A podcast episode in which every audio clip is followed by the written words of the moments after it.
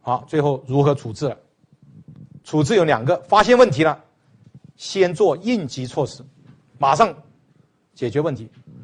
这一点我不讲了，每一个干部都做得很好。我讲第二点，就是再防发生这一点，很多人不做了，就没做了，就是只把它解决了，就不不不让不让担心它再次发生，一定要让它不再次发生。那么这个时候，我们就要可能又要做一个小 PDCA 循环了，又要分析原因，做计划，做实施解决。啊，每发生一个问题，我们都要找出它的原因，让它下一次不再发生。这个时候才有价值，否则这个检查、这个改进就没有价值了。所以再防发生的措施是最重要的。这个时候我们可以做横向水平展开。什么叫横向水平展开？这条生产线的这个部位出了问题，我们发现了，我们就推到跟它相同的其他生产线的类似的部位。换句话说，一个人摔了一跤，其他人就不会再摔跤了。源头管理是什么意思？一直追到头。什么原因？什么原因？什么原因？一直追到头，这就是源头管理。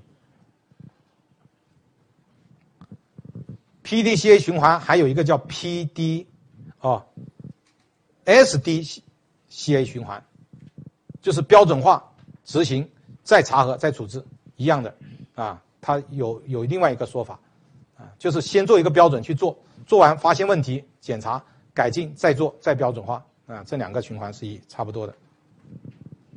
每一次转动 PDCA 循环呢，我们的不良就会减少，我们的管理水平就会越来越高。所以，我前面讲了，李老师个人的 PDCA 循环，让李老师不断的个人不断的进步。那么，企业部门的 PDCA 循环也会让部门不断的进步，啊，一步一步的前进。PDCA 循环呢，它其实是一个持续改善的工具。